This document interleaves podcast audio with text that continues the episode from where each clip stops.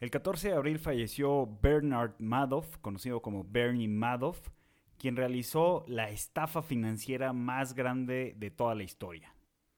Bernie Madoff nació el 29 de abril de 1938, proveniente de una familia humilde. Su papá era plomero y su mamá era ama de casa.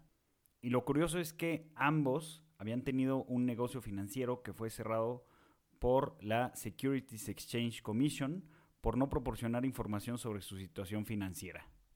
En los 60, Madoff funda Bernard L. Madoff Investment Securities LLC, que después perpetraría el esquema Ponzi, el fraude más grande de la historia conocido y también el fraude que funcionó por más cantidad de tiempo. Durante sus años como asesor, Madoff fue muy reconocido, inclusive él fue impulsor de la creación del Nasdaq, del que fue presidente por tres periodos consecutivos. Entre sus clientes se encontraban personalidades famosas como Steven Spielberg y Kevin Bacon. A Madoff comenzaron a investigarlo desde 1992, pero no fue hasta el 2000 que investigaciones privadas encontraron inconsistencias en la forma en, el que, en la que ganaba rendimientos. Un analista, Harry Markopoulos, había señalado en distintas ocasiones que era imposible que Madoff estuviera generando los rendimientos que prometía a sus clientes. Sin embargo, estos señalamientos fueron ignorados por el regulador de Estados Unidos, la Securities Exchange Commission, quien seguramente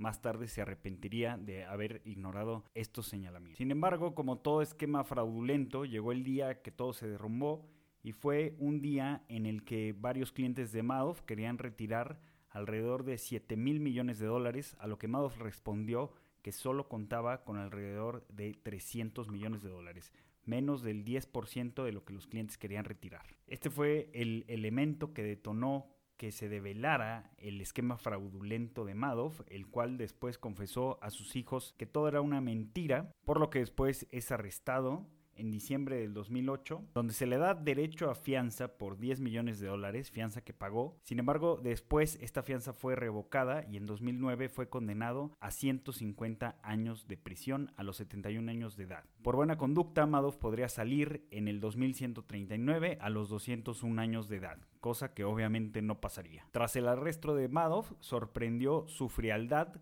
pues él mismo declaró, no creo en el mercado de valores, nunca hubiera invertido en acciones. Me sorprende por cuánto tiempo me salí con la mía. Sin duda, para lograr todo esto, Madoff tuvo que haber sido un personaje muy carismático. De hecho, en la cárcel no desaprovechó su talento y lo aprovechó para acaparar el mercado de chocolate y generar ganancias vendiendo, comprando y vendiendo chocolate dentro de la prisión. El esquema bajo el que operaba Madoff se conoce como un esquema Ponzi, que ya hablaremos más sobre fraudes, estafas y el esquema Ponzi, quién fue Charles Ponzi, en los siguientes capítulos de Monitox. Síganos escuchando.